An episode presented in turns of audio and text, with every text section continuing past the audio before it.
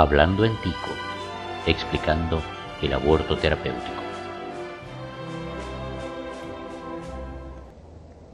Muy buenas, les habla William Martínez Pumares para Hablando en Tico. Eh, en este capítulo vamos a conversar sobre un tema un poco delicado, tal cual es el aborto terapéutico. Pero quisiera hacer un paréntesis para comentarles que eh, este va a ser, sigamos, el primer tema que va a salir en un podcast. Y vamos a seguir eh, con los diferentes temas también en podcast para que ustedes tengan esa otra opción de poder escucharlo. Eh, vamos a cambiar un poquito, un poco las reglas de lo que hemos venido haciendo. Los temas pasados los vamos también a pasar a podcast. En este caso vamos a extraer de los videos y voy a hacer lectura también de los artículos que han sido publicados en la página. Em, durante los videos a veces no soy perfecto y me equivoco y entonces se eh, realizan correcciones de texto visuales. Eh, para el caso de los podcasts vamos a tener que hacerlas con fe de ratas al final. Y voy a tratar de ser lo más descriptivo para, en este caso vamos a presentar algunas imágenes y gráficos, pues este, eh, explicar más o menos las imágenes gráficos para los que nos están oyendo. Cerrando el paréntesis del podcast, Comencemos con la parte de aborto terapéutico. Resulta que hace unos días la Universidad de Costa Rica publicó una serie de eh, resultados de encuestas. Básicamente es un curso que realizan los estudiantes de la Universidad de Costa Rica, un curso de estadística, y este, eh, los diferentes grupos hacen investigación en diferentes temas. Hubo bastantes interesantes, como por ejemplo la percepción del sueño, eh, em, si los ticos tienen también qué presencia obtienen con la parte de los adivinos, la autopercepción, si se consideran corruptos, etcétera, etcétera. Y había un tema, el número 7, que presentaron, que fue el de aborto terapéutico. Este, en este tema ellos hicieron algo bastante interesante. Ellos no entraron hablando de aborto terapéutico de buenas a primeras, sino que hicieron unas preguntas sobre la percepción que tiene el tico ante el aborto. Y luego de eso preguntaron sobre el conocimiento del aborto terapéutico.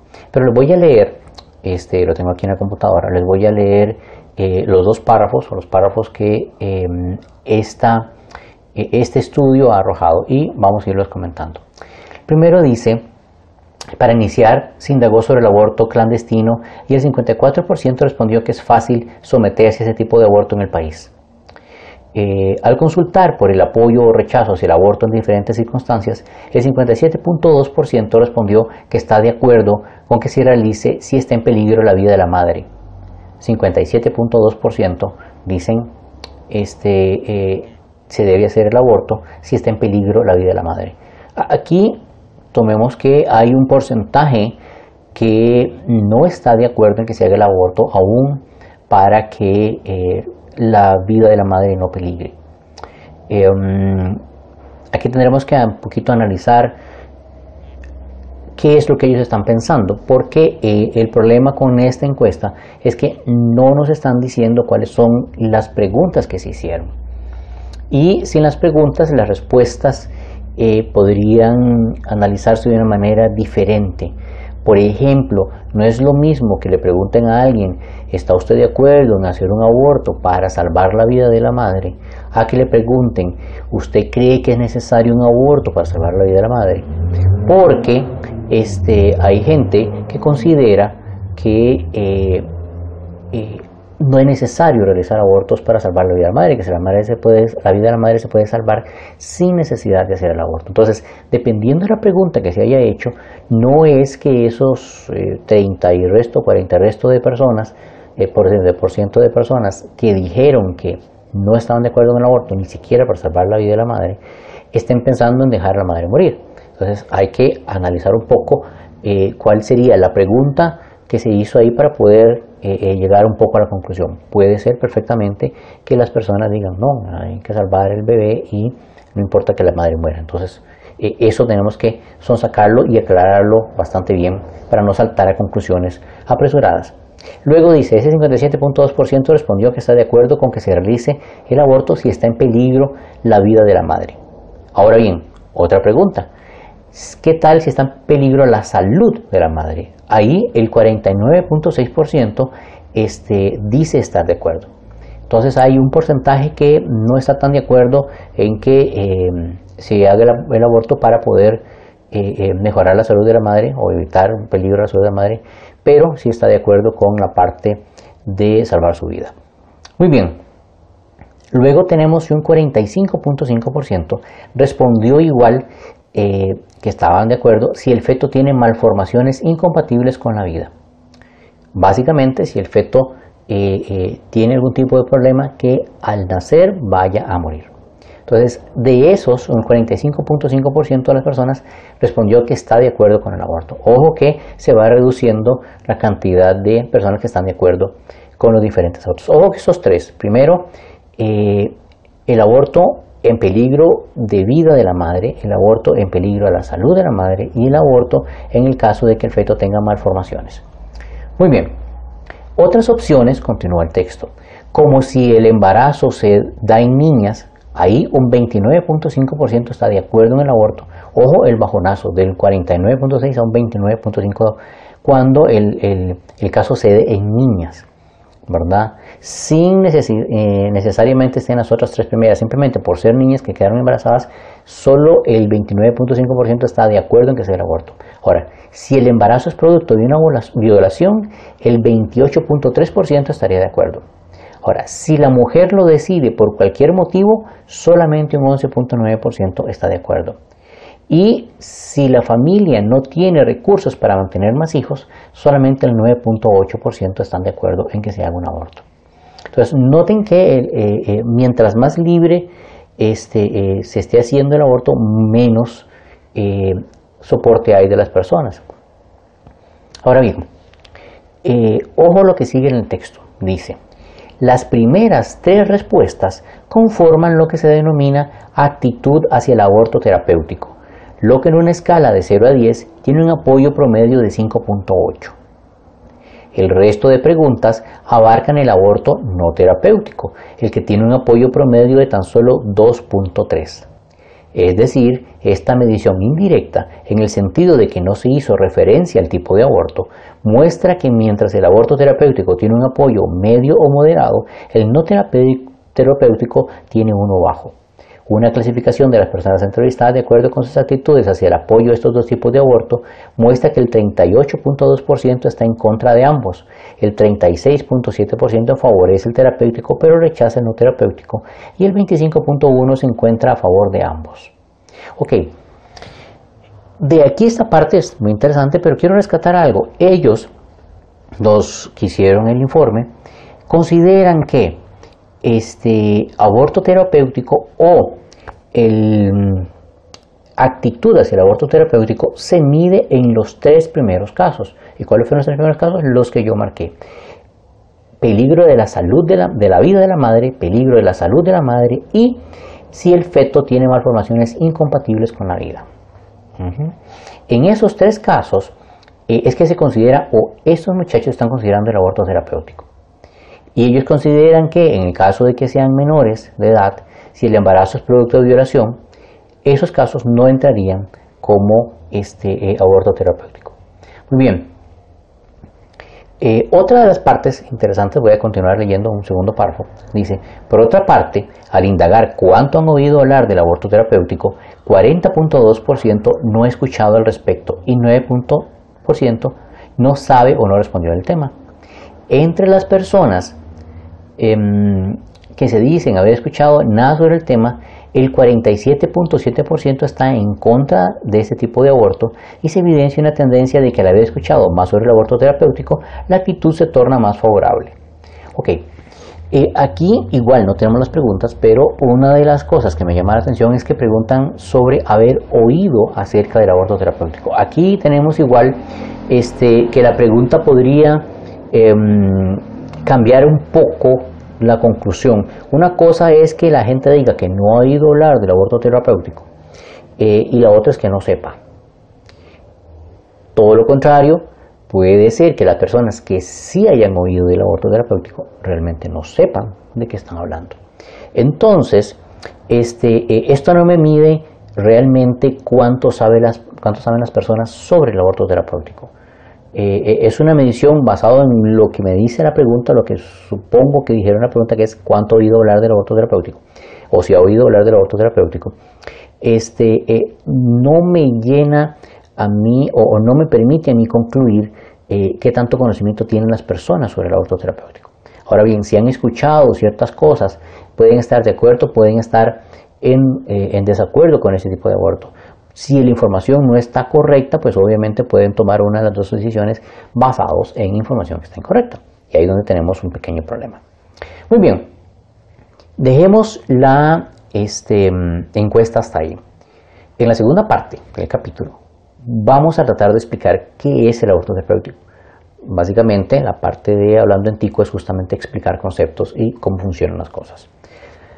Vuelvo a hacer la aclaración que siempre hago, no soy ni médico ni soy eh, abogado, así que los puntos de vista son basados en investigación eh, que se ha realizado y por lo tanto puede eh, tener algún tipo de, de, error o alguien puede llegar y decir, no, mira, estás equivocado en este punto. Entonces se agradece cualquier tipo de refutación o aclaración que puedan mandar. Muy bien, comencemos. Para poder hablar del aborto terapéutico, lo primero que necesito es hablar de lo que es un aborto este, necesito definir el concepto. Pero antes de definir el concepto de aborto, necesito irme un poco más atrás y comenzar a hablar de biología. vayámonos. Comencemos con lo que es la célula. Nuestro cuerpo está formado de células. Eh, todos nuestros órganos tienen diferentes tipos de células. Las células se ven diferentes entre cada uno de los órganos y tienen funciones diferentes, incluso dentro del mismo órgano.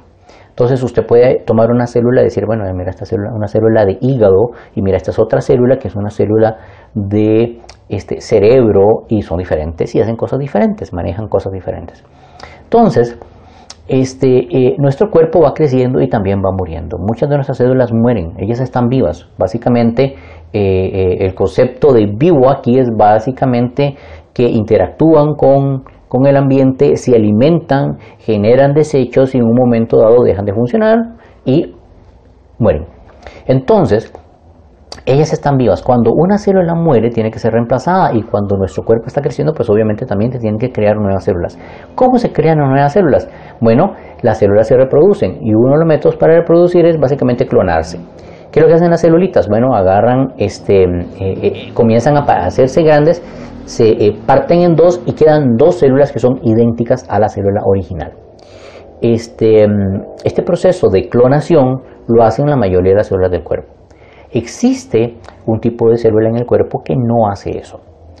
Este, este tipo de célula se llama gameto y eh, básicamente son las células sexuales que tiene todo organismo, nosotros los seres humanos. Este, esas células son células haploides. Haploide significa que tienen solo medio núcleo. Es básicamente como eh, decir que usted anda ahí como con medio cerebro nada más. Entonces, eh, esta célula no puede dividirse o no se divide, ¿verdad? Para crear una célula, eh, em, para clonarse. Lo que hace es buscar una célula complementaria. En este caso, la célula, el gameto femenino, busca el gameto masculino para unirse, fundirse y unir los dos núcleos y entonces tener un núcleo nuevo. Ahora hablamos un poquito de lo que hay en el núcleo. En el núcleo hay una cosa que se llama ADN. ADN es básicamente la programación de todo nuestro cuerpo.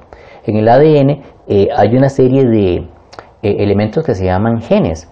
Y esos genes son los que determinan ciertas características de cada una de las personas. Por ejemplo, hay un gen, digamos que hay un gen que va a decir eh, Willy tiene bigote. Y otro gen que va a decir el color de piel de Willy es azúcar crudo. Entonces, este, esos genes van en cada una de las células que tenemos. En algunos están activos, en otros no.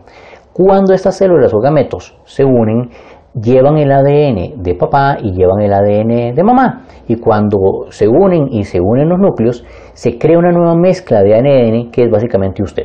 ¿verdad? Su mamá y su papá pusieron un gameto, cada uno medio cerebro, medio núcleo, se unieron y generaron un nuevo ADN que es básicamente usted. Este, este ADN nuevo se va a conformar en una célula que se llama cigoto. Básicamente el cigoto es un organismo que tiene una célula, eh, es un organismo unicelular. ¿Por qué es un organismo? Básicamente porque va a seguir desarrollándose y mm, este, eh, no va a seguir el patrón de las células que simplemente se dividen y se clonan. Este va a ir eh, desarrollando para poder generar un montón de cosas. Este cigoto tiene una característica muy vacilona. es una célula que es totipotente.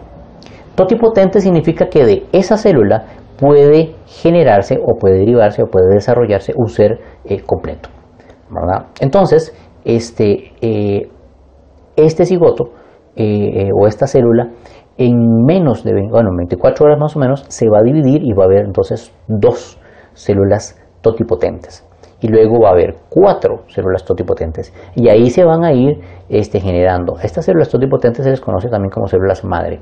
Ahora bien, las células totipotentes conforme se van dividiendo, igual como estamos dividiéndonos, eh, se dividen el otro resto de células que tenemos en el cuerpo, como se van dividiendo, van perdiendo el poder de ser totipotentes y se empiezan este, a especializar. Especializar significa que ya de una célula no va a poder crecer un eh, este, ser completo, pero de una célula puede crecer, no sé, un tipo de órgano completo. ¿verdad? Y después solo ciertos tipos de órganos. Y después, conforme se van dividiendo y dividiendo, las últimas celulitas van a ser unipotentes, que lo que van a hacer es de ahí solamente poder crear una célula igual este, a la célula de alguno de los órganos que tenemos. Entonces, básicamente así es como funciona. Nuestras células se van a ir dividiendo, se van a ir especializando y digamos, se hacen cuatro células y les van a decir, oiga, ustedes dos van a, trabajar en, la parte externa y ustedes dos van a trabajar en la parte interna. Y la parte externa son tres órganos que se tienen que crear para poder sobrevivir dentro del útero. Esos tres órganos son básicamente la placenta, este, el cordón umbilical y el saco amniótico. Son tres órganos que son descartables, ¿verdad? Usted genera y usted tiene esos tres órganos que van a servirle a usted para poder sobrevivir dentro del útero. Las otras dos células, bueno, las otras dos se van a encargar de ser los órganos internos. Son los órganos que usted va a necesitar para poder vivir fuera del útero. ¿A qué me refiero? Al corazón, a los pulmones, al cerebro, los pies, el estómago, todos esos este, órganos que vamos a necesitar para afuera. Entonces usted crea, digamos que dos tipos de órganos. Los primeros que son los externos y los otros que son los internos. En los internos este, eh, son estos que le estoy diciendo que van a necesitarse para poder vivir afuera. Y los externos son los que van a necesitarse para vivir dentro del útero. Muy bien, a sabiendas de eso, veamos lo que pasa en el cuerpo de la mujer. En el cuerpo de la mujer lo que sucede es lo siguiente. Este, mm, cuando sale el óvulo, empieza a bajar desde el ovario por las trompas de falopio. Y va bajando. Apenas sale, eh, de ahí comienzan a salir las hey, gente, pónganse vivo porque viene un, eh, eh, salió un óvulo. Probablemente quede fecundado a la mitad de camino y cuando llegue el útero va a necesitar alimento y tenemos que cuidarlo. Entonces, eh, eh, va a empezar a generarse una capa de alimento alrededor de la pared interna del útero. El útero es un órgano que sirve para eso, ¿verdad? Es básicamente para eso, para eh, poder recibir este, el embrión, después de desarrollar el feto, alimentarlo, cuidarlo hasta que nazca. Entonces, para eso sirve el útero. Entonces, el útero comienza así su trabajo. Este, conforme va bajando este, nuestro amigo el óvulo, eh, eh, va a haber señales que le van diciendo al cuerpo de la mujer, mira, va a pasar esto, va a pasar lo otro, comiencen a, este, a trabajar para poder generar el, este, ¿cómo se llama? alimento para el embrión cuando llegue. ¿Qué pasa? Puede ser que no llegue el embrión. Para que llegue un embrión ahí, este, eh, un espermatozoide tiene que viajar, pasar por la vagina, eso se tiene que hacer, es un montón de trampas mortales que hay ahí, en un video anterior yo hablé de ellas, es un montón de trampas mortales pasa, llega el útero, después es succionado por la trompa de falopio y este, llega y se topa al, óvulo. Y el óvulo decide si acepta que ese este, espermatozoide se funda con él. Entonces, eh, una vez fundido, ya tenemos el cigoto que se va a ir desarrollando y va a llegar al, útero. Si llega ese, este, mm, eh, eh, bueno, cuando se funden, usted. Entonces usted va bajando ¿verdad? Y cuando llegue usted tiene que estar preparado ya con unas células especiales llamadas trofoblastos que van a tener que pegarse al, útero. Ellos van a tener que hacer eh, eh, un huequito ahí en la pared del útero y pegarse, ¿verdad? Para poder, este, ¿cómo se llama?, comenzar a alimentarse. Cuando se hace la fecundación, hay suficiente alimento como para poder esperar hasta llegar al, útero. Cuando ya llega el útero necesita el alimento del útero. Si no se logra pegar, si tiene algún tipo de problema no se logra pegar, el cuerpo dice, no, hey, no se da cuenta de que hay un, embrión ahí, entonces dice, ahí no, eh, eh, falsa alarma, ¿verdad? Vamos a botar toda esta comida, todo este alimento que hemos preparado, vamos a botarlo porque de ahí pues, no llegó. Si llega el óvulo, pues obviamente tampoco, porque el óvulo sin fecundar pues es simplemente un óvulo, es un, este, una célula ploide, entonces va a descargarse todo eso y eso es básicamente la menstruación. que llega de ahí, en cada cierto periodo. Entonces, este, eh, eh, de ahí puede estar ocurriendo, sin que usted se está dando cuenta, de que haya un embrión que haya llegado y que eh, no haya podido pegarse a la pared del útero y haya sido desechado por este, la menstruación y ahí se fue el embrión. ¿Qué pasa con ese embrión? Bueno, ese embrión este, eh, ahí no va a poder desarrollarse porque no se pegó a la pared del útero y va a morir. Y nadie se dio cuenta de él. Muy bien. Básicamente así es como funciona. Este, entonces, ojo, en el momento en el que eh, se hace la fecundación, eh, nuestro amigo va a comenzar a desarrollarse y va a comenzar a desarrollar unos órganos especiales diminutos pequeños que le van a servir para pegarse al útero. Una vez pegado ahí va a seguir alimentándose y va a seguir desarrollando órganos, ¿verdad? Se va a desarrollar un poco más la placenta, la envoltura que es el saco amniótico, se va a empezar a, formar el cordón umbilical y en el centro los, eh, los otros dos este, células que yo les había hablado que se quedaron en el centro, que son los internos, van a comenzar a desarrollar el corazón, este, eh, todo el sistema nervioso y después los pulmones y un montón de cosas. ¿verdad?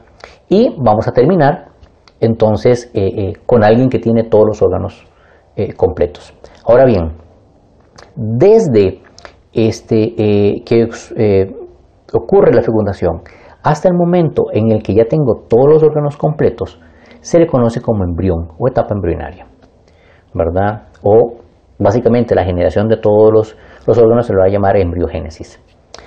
Eso va a ocurrir alrededor de las ocho semanas. Y aquí voy a hacer un paréntesis para poder explicar un poco cómo se mide la parte de las semanas.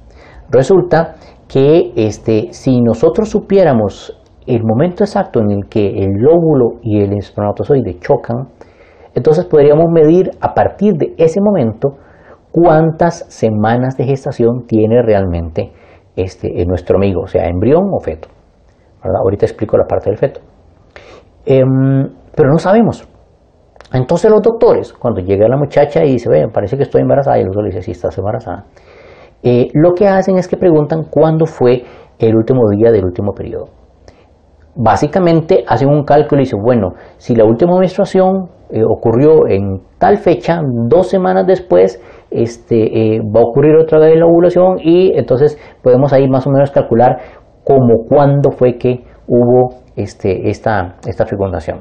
Entonces, cuando me dicen a mí, mira, a las ocho semanas ya nuestro amigo tiene todos los órganos listos, bueno, listos no, ya todos los órganos creados para poder, son, que son los que van a ser usados para poder vivir fuera, este, en realidad no estoy hablando de que son ocho semanas, en realidad estoy hablando de que son alrededor de seis.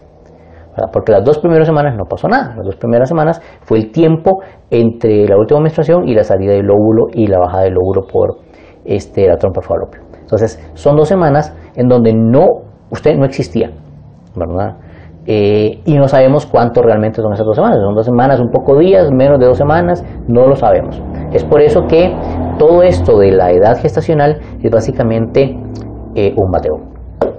Entonces, alrededor de las ocho semanas podemos decir que eh, usted ya tiene su corazón, su cerebro, eh, eh, eh, sus piecitos y, sus ojos y todo listo ya, pero en este momento usted no puede vivir fuera del útero. ¿Por qué? Porque todos esos órganos, aunque ya están creados, no están preparados para poder sostenerle la vida.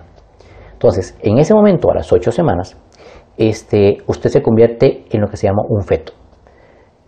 ¿Es que pasa algo de conversión? No, básicamente es que se llama diferente porque ya usted está en un proceso de maduración, en un proceso de generación de órganos. Básicamente por ahí es por donde va la diferenciación. Entonces usted se convierte en un feto que es básicamente alguien completo, que lo que está haciendo es madurando y entrenándose para poder este, em, sobrevivir fuera del útero.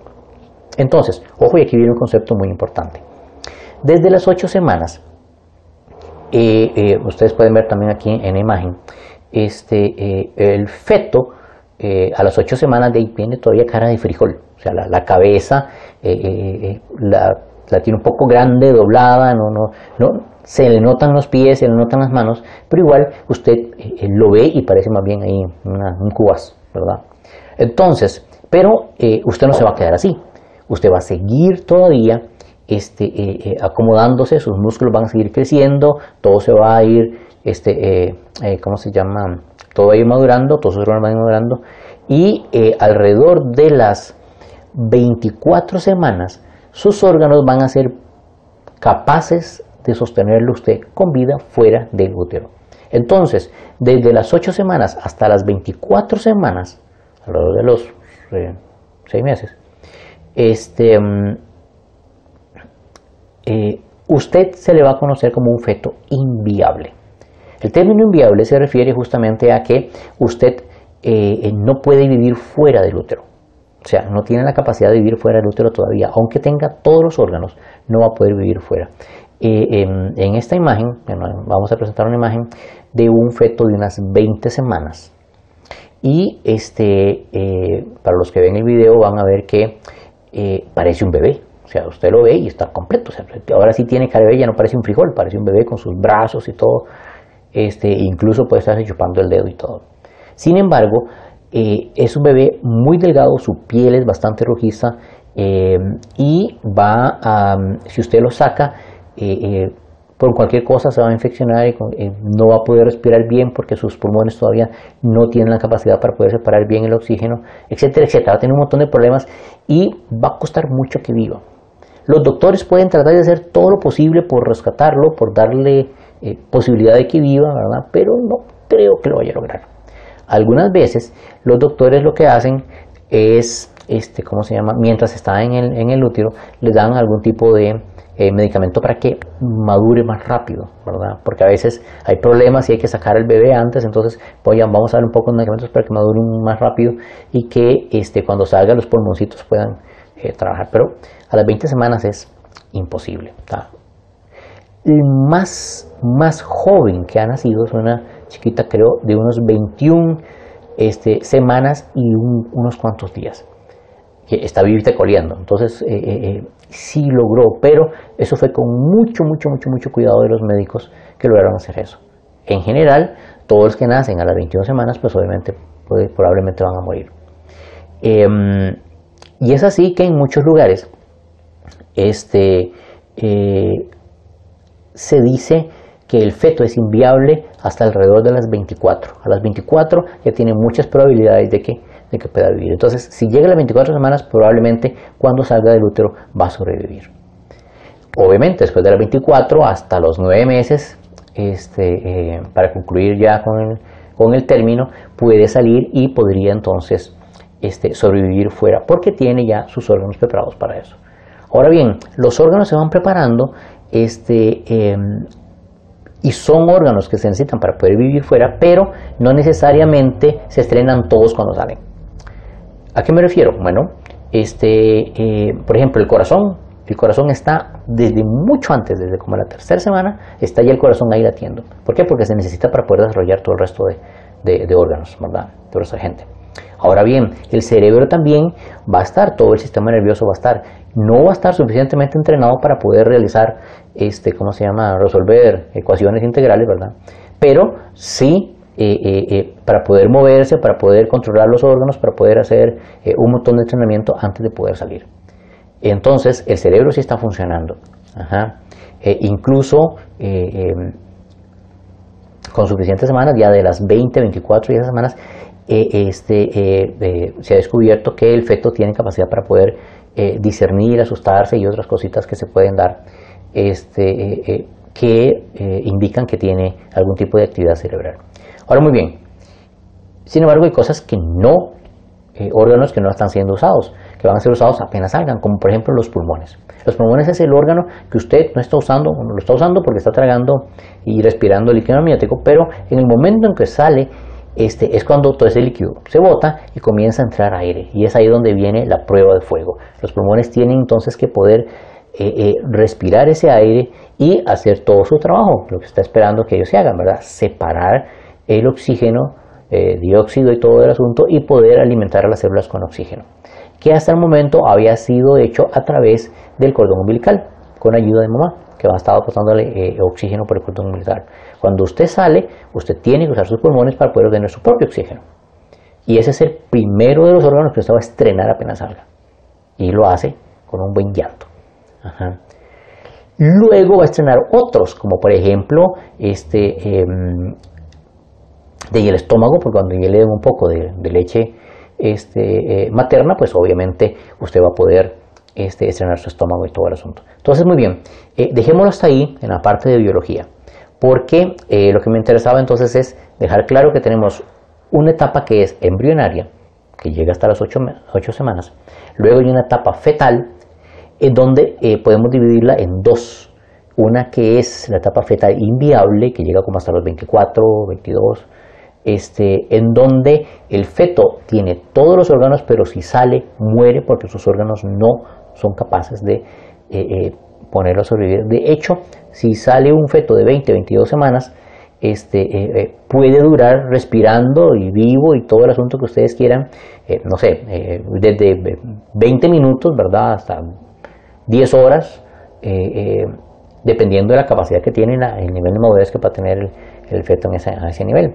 Pero igual va a costar mucho que sobreviva más. Con ayuda puede sobrevivir un poquito más, pero va a costar mucho que sobreviva. Entonces, fetos inviables y fetos viables. Después, cuando son fetos viables, sí tienen la capacidad para poder vivir fuera del útero cuando salen. Ahora bien, vayamos un poquito a lo que es aborto. En inglés existen eh, dos palabras. La primera es miscarriage. Eh, eh, esa es básicamente, como decían las abuelitas antes, cuando la mamá se le vino el bebé, ¿verdad? Y le nació muerto. Básicamente lo que ocurre ahí es que puede haber algún problema en el embarazo y una de dos, el feto muere dentro del, del útero o sale antes de tiempo y obviamente muere al salir porque no está capacitado para poder vivir. O sea, está, sale en, la etapa en la que es inviable. Entonces no está capacitado para, vivir y muere. Entonces, a, ese eh, miscarriage en inglés, nosotros lo vamos a llamar aquí aborto espontáneo. Entonces, eh, nosotros tenemos la palabra aborto para los dos casos. Entonces, lo primero es aborto espontáneo. En el momento en el que el feto es viable. Este, eh, después de 24 semanas, y el, el, feto nace, sale del útero y comienza a intentar vivir por su propia cuenta. Ahí ya no hablamos de un aborto espontáneo, ahí lo que hablamos es de este, un parto prematuro. Ahora, puede ser que haya un parto prematuro y el bebé muera al final. Sí, puede ser que sea un bastante prematuro y que tenga algún tipo de eh, eh, dificultad para poder trabajar con sus órganos y muera. Entonces, lamentablemente. Eh, pero ahí ya no hablamos de aborto espontáneo, ahí hablamos de un parto prematuro. Ese es un cambio de, este, ¿cómo se llama? Nomenclatura. Ahora, eso es un proceso natural. O sea, nadie fue y, este, ¿cómo se llama? Puyó al bebé para que muriera. Pero, este, si alguien va y hace algo para que ese feto muera, sea inviable o sea viable, se le conoce como aborto procurado, ¿verdad? aborto inducido. En este caso, este tipo de aborto este, es eh, eh, de ahí, se considera alevoso, se considera como un crimen porque estamos acabando con una vida. Em, ¿De dónde sale todo esto? Bueno, esto sale de la legislación que tenemos actualmente. Entonces, para quedar claros, cuando estamos hablando de aborto, en general, en la parte de español, y tenemos el aborto espontáneo y tenemos el aborto procurado o el aborto inducido, que es básicamente este, que el bebé muere, el feto muere.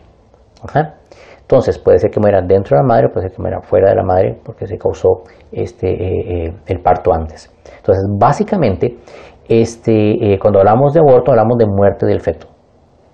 Y es por eso que en nuestra legislación se habla, cuando se habla de aborto se define como muerte del feto. Ustedes me preguntarán, ¿no es lo mismo muerte del feto que muerte del embrión? ¿Se acuerdan que el embrión en los primeros ocho semanas? Sí, no es lo mismo este, en términos biológicos, pero en términos de eh, eh, legales, cuando se habla de feto, se habla de la persona que está dentro. ¿Y por qué hablamos de persona? Bueno, eh, vamos a comenzar a ver un poquito de la parte de la ley, que la tengo, solamente para que la tengan ahí muy clara.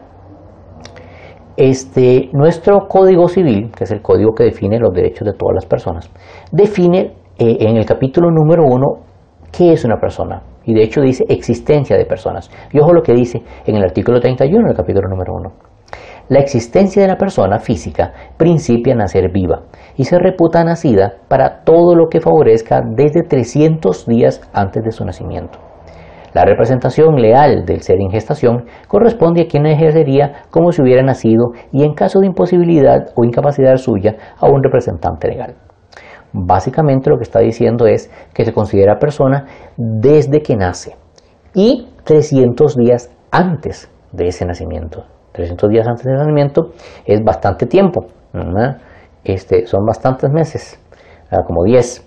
Entonces usted dirá, a ese momento ni siquiera existía, bueno, resulta que eh, puede haber un caso en el que la madre no tuvo a los nueve meses exactos al bebé, sino que se le pasaron nueve y una semana, nueve y dos semanas, más bien tuvo que sacárselo porque ya estaba el pobre bebé eh, viviendo demasiado tiempo dentro del útero. Entonces, para evitar esos casos en los que los nueve meses se pasan, es que se incluyó estos 300 días.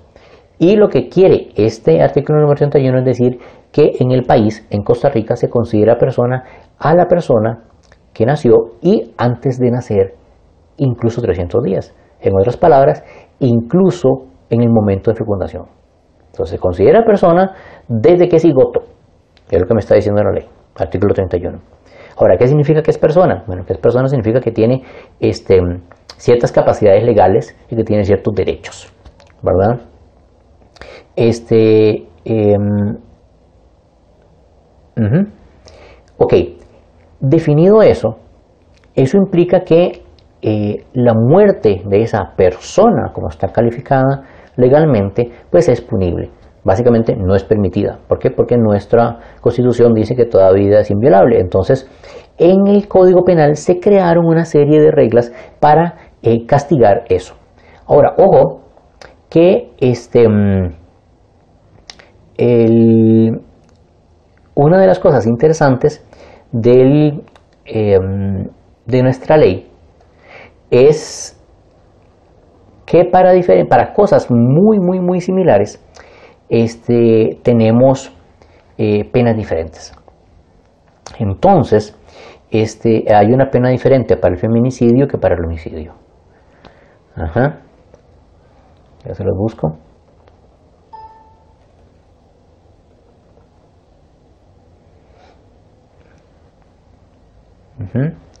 Em, ok. Entonces, también tenemos penas diferentes para cuando eh, muere una persona adulta, ¿verdad? A cuando muere, eh, por ejemplo, un infanticidio o cuando hay un aborto. Entonces, hay un capítulo, una sección completa del Código Penal, sección 2, que habla sobre el aborto, que son los artículos 118 al 122. En el artículo 118 se dice, el que causare la muerte de un feto será reprimido 1. Con prisión de 3 a 10 años si obrare sin consentimiento de la mujer o si ésta fuere menor de 15 años. Esa pena será de 2 a 8 años si el feto había alcanzado 6, no había alcanzado los 6 meses de vida intrauterina. Ojo aquí, esta parte es muy interesante. Ojo que hablan de 6 meses. ¿Se acuerdan que había hablado de los 24, este, ¿cómo se llama? Semanas? Son 6 meses. Entonces, aquí está haciendo una diferenciación de la em, pena si el feto era viable o no era viable. Entonces, ojo que sería de 3 a 10 años si el feto es viable. En, nuestra, eh, em, en nuestro código, nuestras leyes, em, con tres, eh, si son, yo me acuerdo que eran, si son más de 3 años, eh, usted no tiene, em, ¿cómo se llama esto? El beneficio de la ejecución de la, de la, de la no ejecución de la pena. Eh, por ejemplo, si usted tiene, se lo de, eh, se me está yendo las palabras, si usted lo condena a un año de cárcel, puede ser que le dicen, no, vamos a darle el beneficio de la ejecución condicional, váyase a su casa, pórtese bien y, todo el asunto y nada pasó. Eso se puede dar si usted tiene uno, dos o tres años, pero si pasa de eso, entonces el juez le dice, no, usted tiene que cumplir con la cárcel. Entonces, ojo que si usted tiene que ir a cárcel de tres, eh, bueno, de uno a tres años, perdón, perdón, de 3 a 10 años, si se hace el aborto sin consentimiento de la mujer. Ojo que aquí estamos eh, en el artículo 118 eh, atacando al abortista, diciéndole, señor, usted que está causando el aborto, ¿verdad? Eh, podría ir de 3 a 10 años de prisión si lo está haciendo sin consentimiento de la mujer. O sea, si usted hace algo que causa un aborto, que causa la muerte del feto, no sé, golpea a la muchacha o hace algún tipo de cosas alevosas para, o le da algún tipo de medicamento, algo para matar al, feto sin que ella esté de acuerdo, usted puede ir a la cárcel de 3 a 10 años. Ahora, la pena se reduce un poco, de 2 a 8 años, si el feto no había sido, eh, no era, perdón, viable. Ahora, aquí podemos ver, podemos verlo de dos maneras. Uno es que eh, la pena por eh, la muerte del feto inviable es menor, o lo vemos de, la siguiente manera, que la pena es mayor si el feto tenía capacidad para vivir fuera del útero paterno. Básicamente se agrava el asunto si este, eh, el feto tenía capacidad de vivir fuera del útero materno. Ahora, dos, con prisión de 1 a 3 años si obrare con consentimiento de la mujer. Entonces, ojo aquí que lo que estamos es haciendo un poco compartiendo este, la culpa. Si alguien llega y, este, ¿cómo se llama?, causa eh, la muerte del feto con consentimiento de la mujer, que ella haya dado permiso y dicho sí, mate al bebé, ¿verdad? La pena será de 1 a 3 años. Y será menor de 6 meses a 2 años si el feto no había alcanzado la vida intrauterina. Ahora bien, si del hecho resultare la muerte de la mujer, el asunto cambia. Pues ahí entonces se va a elevar la pena, ¿verdad? Al nivel de matar a una persona este, eh, por este medio. Ahora, el aborto procurado es el aborto que se define en el artículo 119 y dice, será reprimida con prisión de 1 a 3 años la mujer que consintiere o causare su propio aborto y esta pena será de 6 meses a 2 años si el feto lleva alcanzado 6 meses de vida intrauterina. Ojo que el 118 habla de la persona que causa el aborto, alguien que viene y golpea a la mujer o le da algún tipo de medicamento para que eh, cause el aborto. Ahora bien, el 119 está hablando de la mujer que consintió, que intentó o hizo que eh, eh, su propio feto muriera o este, dio permiso para que alguien, ¿cómo se llama?, le genera la muerte. Entonces, en este caso, el 119 está culpando a la mujer o está penando a la mujer que, este, ¿cómo se llama?, consienta eso. Artículo 120 es el, el, aborto honoris causa. Dice, si el aborto hubiera sido cometido para ocultar la deshonra de la mujer, sea por ella misma, sea por terceros, con el consentimiento de aquella, la pena será de tres meses hasta dos años de prisión. Aquí estamos haciendo un poco, eh, eh, en el 120 es un poco paliativo, porque este, cuando se hizo este código penal, em, la deshonra de la mujer era importantísima, era este, em, afectaba mucho la vida de la mujer y por lo tanto había un poco de este hecho paliativo en el caso de que la mujer lo hiciera para ocultar su deshonra ¿verdad? ante la sociedad. Eso obviamente ha ido cambiando, de hecho hay algunos este, análisis que he leído, una parte de la Procuraduría y de algunos este, eh, abogados académicos que han dicho que este artículo eh, ya no aplica tanto justamente porque la eh, sociedad ha cambiado bastante. Ahora bien, y del aborto honoris causa llegamos al aborto impune. ¿Verdad? El aborto impune es el 121, el que nos dice, no es punible el aborto practicado con consentimiento de la mujer por un médico o por una obstétrica autorizada cuando no hubiese sido posible intervención del primero si se ha hecho con el fin de evitar un peligro para la vida o la salud de la madre y este no ha sido posible eh, ser evitado por otros medios. Ahora bien, dejémoslo ahí porque quiero eh, ahondar en el 121, obviamente, porque es la parte de aborto terapéutico. Luego dice artículo 122, ese es el aborto culposo. Será penado con 60 a 120 días de multa cualquiera que por culpa causara un aborto. Ok, aquí tenemos, eh, digamos que el menú de penas para la, para la parte de aborto. la última vez que me fijé en el Poder Judicial, solamente había dos personas que habían estado o que estaban este, condenadas por la parte de aborto. Una era una mujer y este, ella pues no estaba en la cárcel, simplemente le había dado este, ejecución condicional de la pena, estaba en su casa. ¿verdad? Y el otro era un hombre que sí estaba cumpliendo una pena de 10 años. ¿Por qué? Porque había causado un aborto a una mujer sin consentimiento. Básicamente, este es el primer caso en el artículo 118. Eh, después de ahí, no hay nadie más que yo sepa, al menos cuando yo revisé en la cárcel por causa de aborto. Este, ¿Por qué las penas son tan bajas? Y esas son una de las cosas que este, eh, se ha estado comentando. Eh, Para muchos, en la parte penal del Código Penal, las penas a veces son algún tipo de pena que permite resarcir el daño que se ha causado. Entonces, hay gente que ha dicho, en particular sociólogos, que han dicho que lo que está ocurriendo en el Código Penal, cuando a alguien, cuando se mata a alguien, este, eh, tiene una pena más alta que cuando se mata a otra persona, lo que está ocurriendo ahí es que una persona vale más que la otra. Eso está un poco equivocado.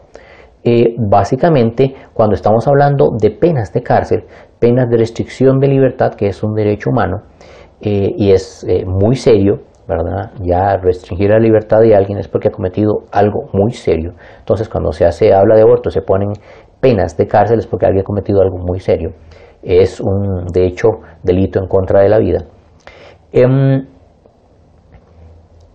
se ponen diferentes penas, pero esas penas no son tanto para este, resarcir daño, sino que son para tratar de disuadir eh, eh, el cometido del delito.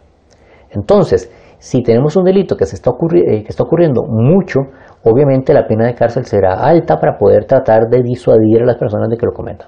Si hay un delito que se comete muy poco, las penas van a ser bajas, según la teoría, porque de ahí pues, no hay tanto que reprimir. Entonces ponemos unas penas bajas simple y llanamente para decir, sí, esto es un delito, ¿verdad? Y va a ser penado si alguien lo hace, pero como nadie lo está haciendo, pues no va a ocurrir tanto. Más o menos. Entonces es por eso que las penas son bajas este, eh, per se dentro de este tipo de, este, eh, em, de filosofía penal. Ahora bien, centrémonos en el 121, que es la parte del aborto este,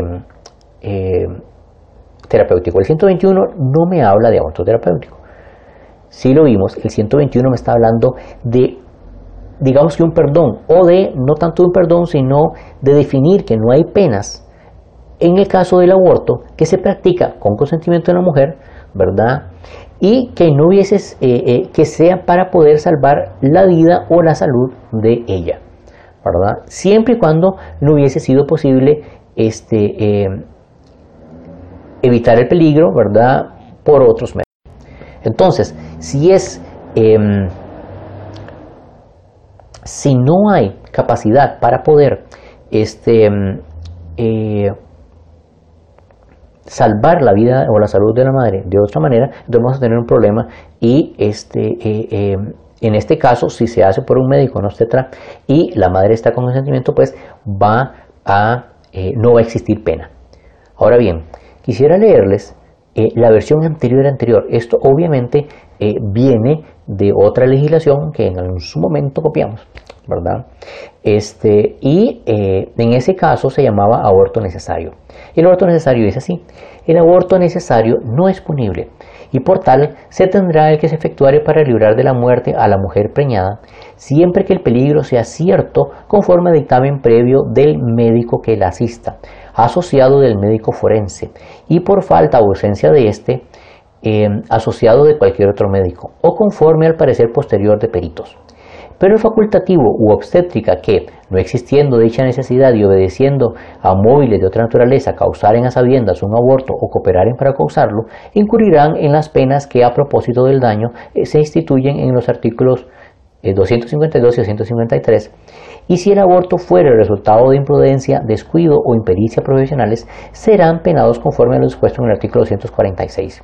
Cuando sobreviene la muerte de la mujer y con multa mayor en su grado primero inhabilitación temporal para el ejercicio de profesión, aplicará en el mínimo de su grado primero cuando no sobreviniere dicha muerte. Muy bien, ojo que eh, eh, en esta ley, bueno, es el Código Penal, digamos que original, ¿verdad? El artículo del aborto necesario eh, eh, pone una serie de reglas y, es muy estricto, o sea, se hace, pero eh, es para salvar la vida de la mujer y viene refrendado por un montón de gente, o sea, viene el médico que le está tratando con su dictamen previo y también asociado al médico forense, y si no este, pues viene asociado a otro médico, etcétera, etcétera. Esto ha venido evolucionando. Este artículo, en este caso sería el 256 de esta ley penal original, eh, ha ido cambiando, esa ley fue derogada y cambiada por otra, este, pero el aborto necesario eh, eh, se ha quedado ahí y ha venido cambiando un poco. este, se sigue pidiendo, por ejemplo, que en las otras leyes, en las otras versiones, que exista por lo menos dos médicos, ¿verdad?, que den también el visto bueno para poder aplicar el aborto. En otras palabras, el aborto no era algo como que eh, el aborto este necesario para salvar la vida de la madre no era algo que se pudiera dar tan libremente, ¿verdad? Necesitaba estar completamente seguro y muy bien asegurado por diferentes médicos para poder lograrlo. Eh, obviamente eso ha ido evolucionando, evolucionando y tenemos ahora la versión este, más em, compacta que tenemos que incluye no solamente la eh, salvar la vida de la mujer, como en este caso, sino también la salud y este, mm, eh, eh, no pone tantos, tantas reglas ¿verdad? de vistos buenos de diferentes médicos. Eso un poco porque quienes rigen esta parte, la parte técnica de quién puede decidir esto y no, después debiera ser la gente médica o los técnicos de la caja. Que pueden definir eso, o el Ministerio de Salud, no necesariamente este, una ley ni los diputados. Es por eso que eso se ha ido limpiando y ahora eh, fue cambiado por otra ley y este artículo de aborto necesario ahora se llama aborto impune y es el número 121 que tenemos. Muy bien, estos abortos hablan obviamente de realizar un aborto en caso de que la vida de la paciente o de la mujer embarazada esté, esté en peligro o su salud y por lo tanto eh, se necesita hacer el aborto. También incluye el caso, ojo que viene eh, especificado, también incluye el caso en que los médicos, para poder salvar la vida de la mujer, causan la muerte del feto. Por ejemplo, en los dos tiempos, ¿verdad? Bastante pasados, si la mujer tenía algún tipo de infección, o sea, una infección, este, em, ¿cómo se llaman? Las vías urinarias, eh, se tenía que dar antibiótico, pero dar antibióticos, los antibióticos este, eh, podían causar eh, problemas con el, con el feto y causarle la muerte. Eh, ahora ya no, ahora se tienen antibióticos que son un poco más suaves o efectivos que no afectan tanto el embarazo, pero o incluso una mujer, por ejemplo, que tuviera cáncer y que se necesita darle algún tipo de este, tratamiento fuerte, quimioterapia o cualquier cosa de estas, y eso vaya a afectar el, el, feto y obviamente vaya a morir. Ahí entonces los médicos tienen un problema. Bueno, si yo le doy el tratamiento a la mujer y muere el feto, ¿verdad? Estoy cayendo, por ejemplo, en el caso del, del, aborto culposo, ¿verdad? Y eh, voy a tener problemas. Entonces los médicos eh, intentarían evitar dar ese tipo de medicamentos, ese tipo de, de opciones a la mujer, y lo que causaría problemas en su salud y peligro en su salud, incluso en su vida, justamente por no caer en ese tipo de problemas. Entonces, este eh, en particular artículo lo que está dándoles permiso a los médicos, vea, usted tiene que hacer lo que sea para salvar la vida de la mujer, incluso dar muerte al feto, y no sea obviamente eh, posible evitarlo de alguna otra manera, pues no va a quedar de otra que realizarlo. Pero ojo que es algo como muy extremo. Muy bien, esta idea entonces noten que data desde este, los años 40, ¿verdad? De hecho, más, este código penal del cual estamos hablando, eh, eh, tenemos otro del, del, 40 y no me acuerdo, eh, este código penal es de 1924 y ya se estaba tomando en cuenta ahí.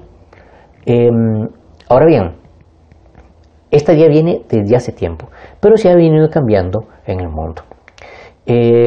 Y les mencionaba también la primera parte que era la eh, encuesta que hicieron los estudiantes. Eh, y una de las cosas que me llamó la atención es que no consideran el aborto por violación como un aborto terapéutico. Resulta que eh, uno de los fundamentos para poder realizar un aborto en caso de violación es justamente que la madre está teniendo este, eh, o está pasando por un trauma terrible y el embarazo le va a empeorar ese trauma y le va a generar este, eh, problemas psicológicos mentales muy fuertes. Entonces es por eso que eh, em, se hace ese tipo de aborto. Mucha gente piensa que se hace el aborto simple y para no tener el hijo del violador. Pero entonces eso sería algo así como un aborto como por venganza. Y eh, eso no tiene sentido a nivel este, legal cuando se tiene que trabajar a nivel legal y hacer leyes para ese tipo de cosas. Entonces, lo que se hace es eh, basarse en que la mujer está sufriendo problemas, eh, está teniendo, este, ¿cómo se llama?, eh, daño mental justamente por tener el embarazo en caso de violación y el aborto va a venir a eliminar ese daño. Y es por eso que el aborto por violación caería dentro de lo que se conoce como aborto terapéutico y de hecho está plasmado en varios países.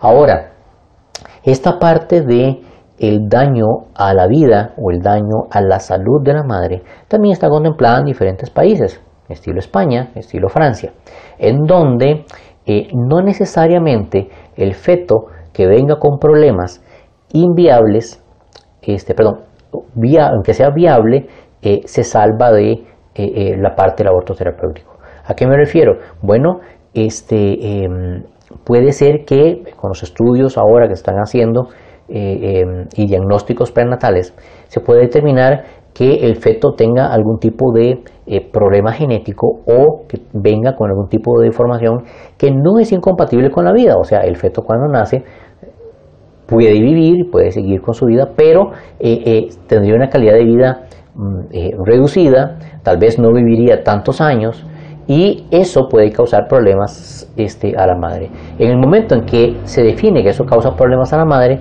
y que afecta a su salud, calza dentro de lo que se llama como aborto terapéutico.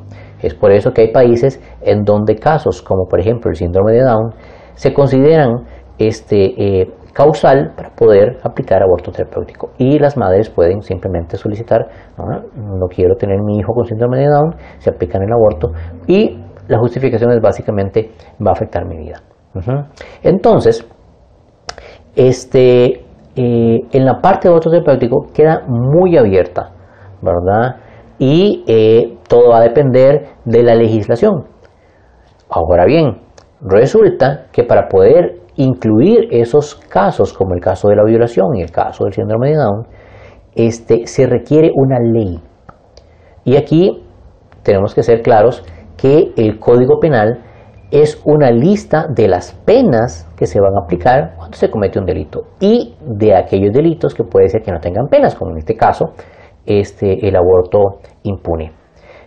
Ojo, el Código Penal no sirve, no es una ley que dé beneficios, que dé derechos, que genere, eh, ¿cómo se llama?, obligación del Estado.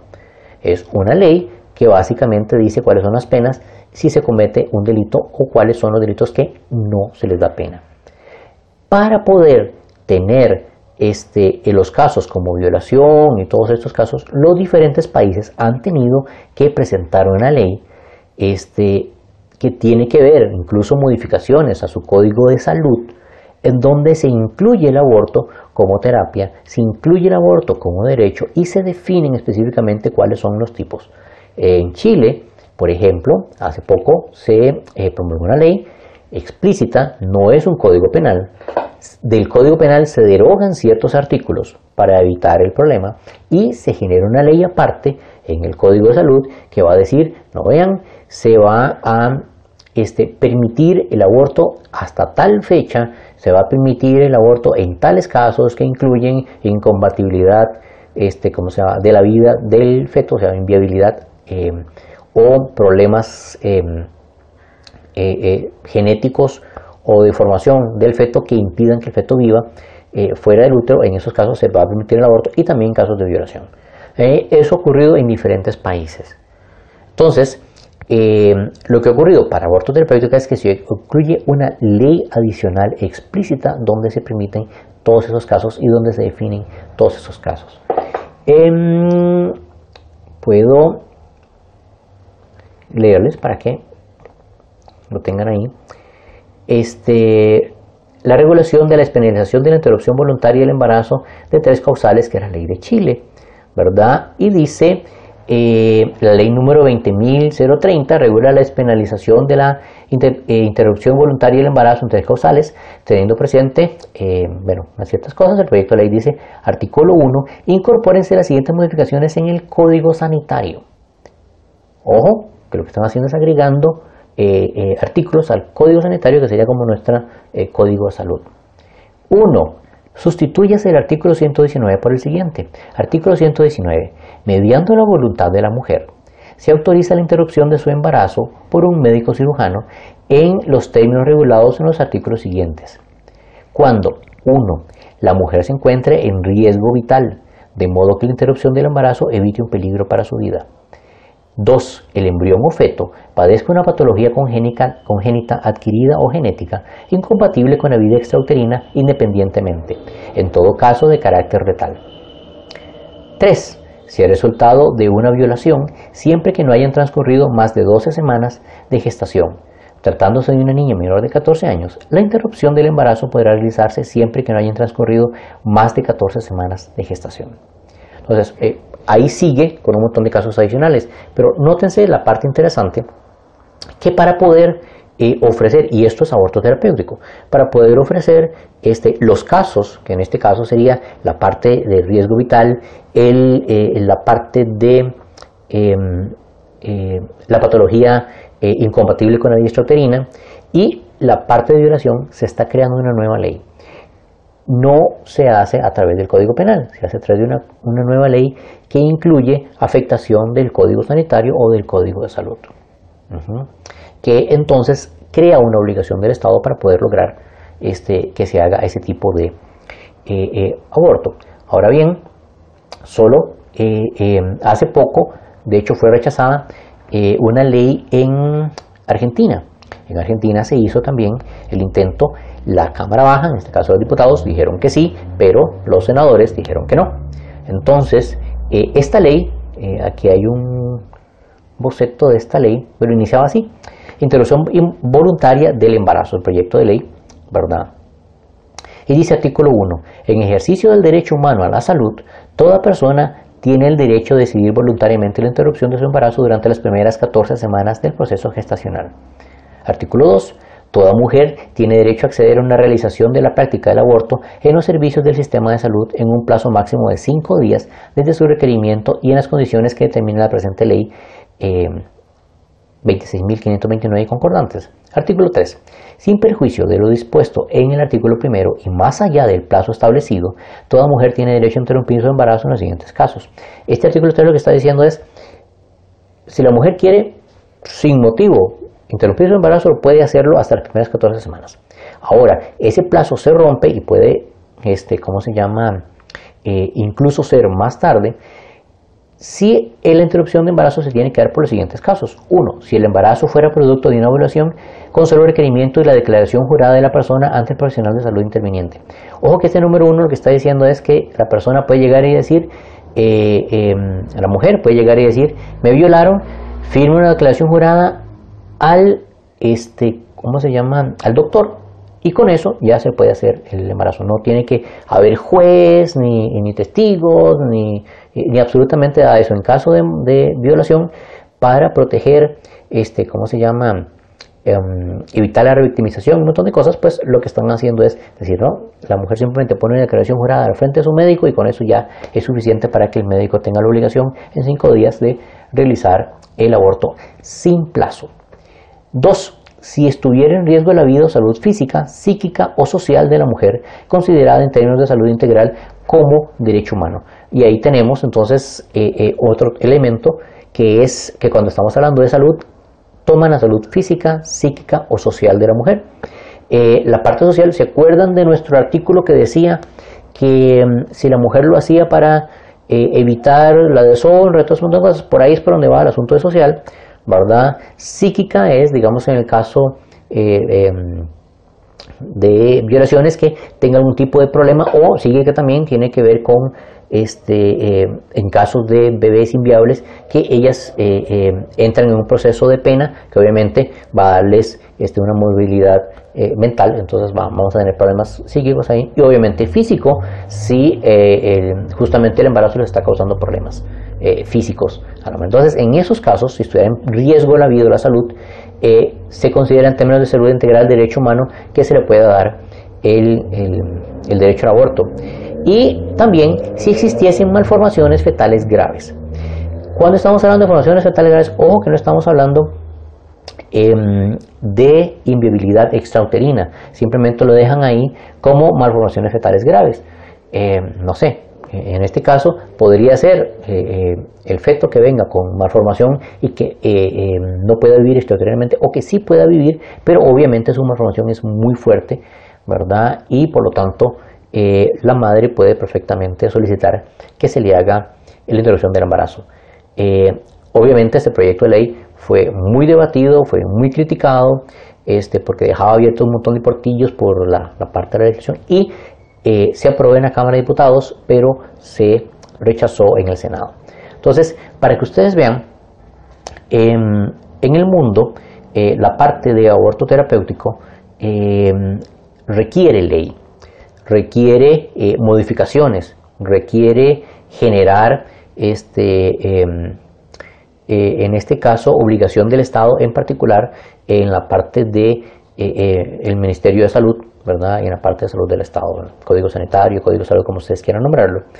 Y eh, incluye no solamente eh, los, los, términos que hablaron los muchachos en la em, encuesta, eh, vida de la madre, salud de la madre y inviabilidad fetal extrauterina, sino también incluye la parte de la violación.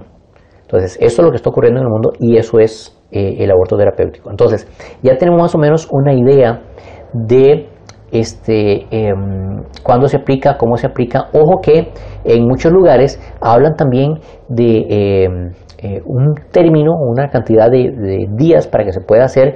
Básicamente, eh, esos términos de 14 semanas, 12 semanas, tienen que ver con el primer trimestre, no tienen que ver mucho con el desarrollo fetal hasta ese momento, aunque en ese momento el desarrollo fetal es inviable.